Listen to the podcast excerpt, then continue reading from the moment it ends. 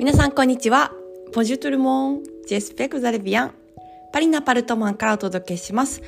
キャリア、ライフコーチのさきです。このラジオは私さきがフランス生活やビジネス、特殊で学んだことを配信しています。皆さんお元気でしょうか？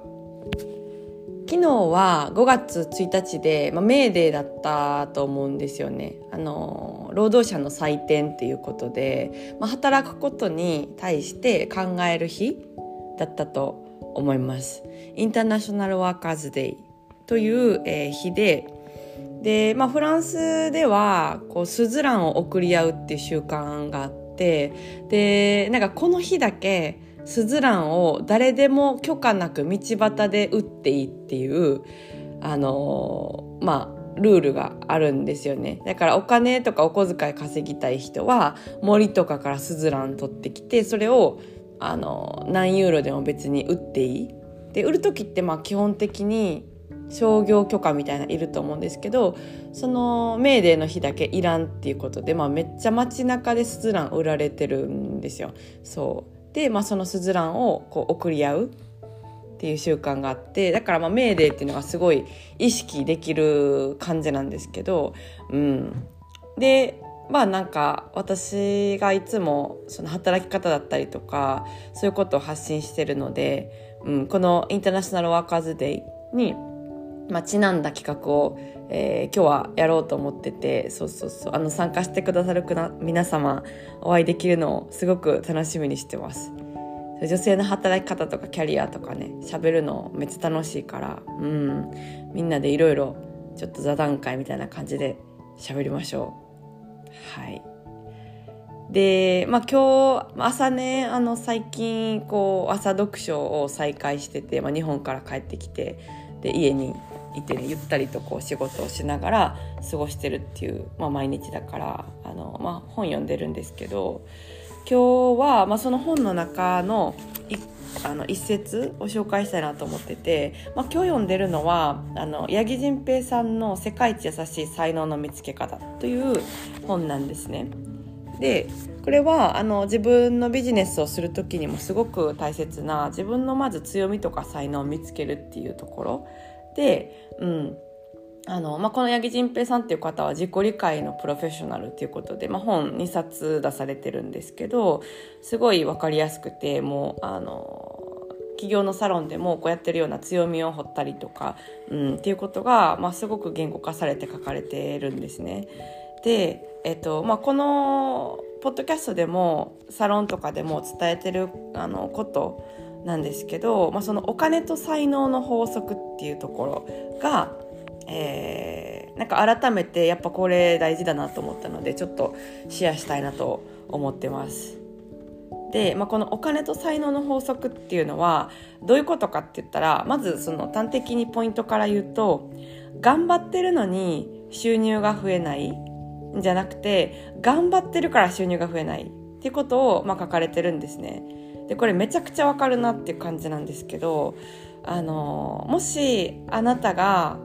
お金を稼ぐことがめっちゃ大変だなとかなかなかお金って稼がれへんよなって思ってたとしたらあのまだあなたの才能を生かしきれてないだけっていう、まあ、そういう話なんですよね。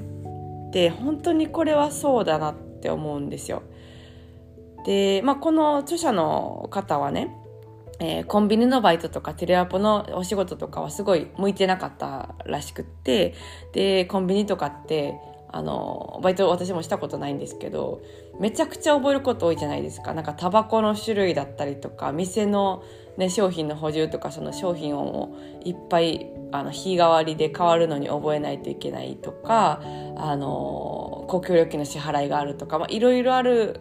じゃないですかでそれだけ覚えないといけないのに時給1000円かみたいな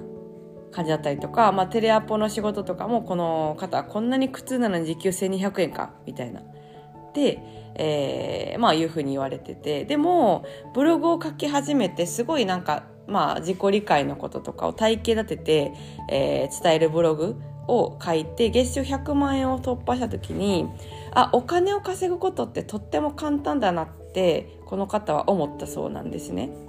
でこれは本当にあの全員に当てはまることなんですよね。うん、あのすごいなんだろうな企業のサロンでも、えー、いろんなあのみんなと会ってて思いますし私も自分自身の経験からすごく思います。うん、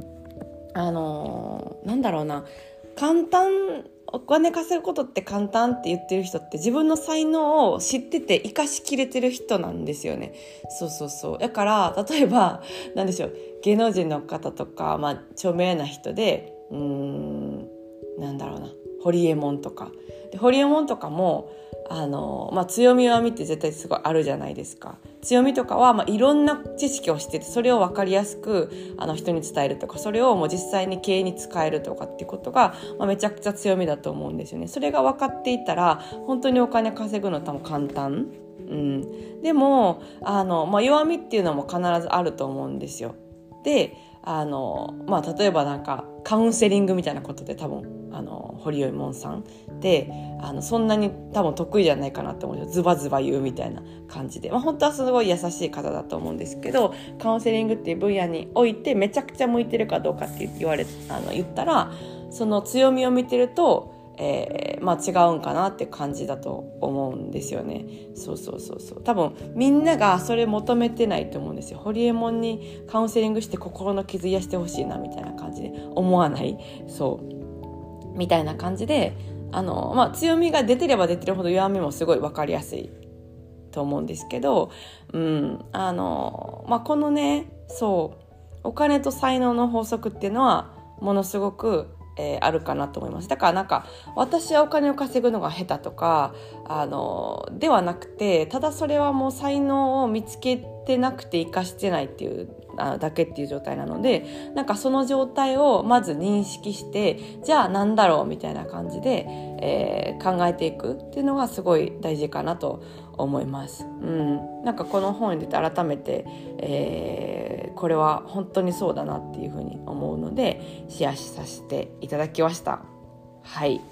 えー、じゃあ今日はこの辺でお開きということでまた次回のポッドキャストでお会いしましょう。それでは皆さん素敵な一日をお過ごしください。ボンジョーネ、アビアント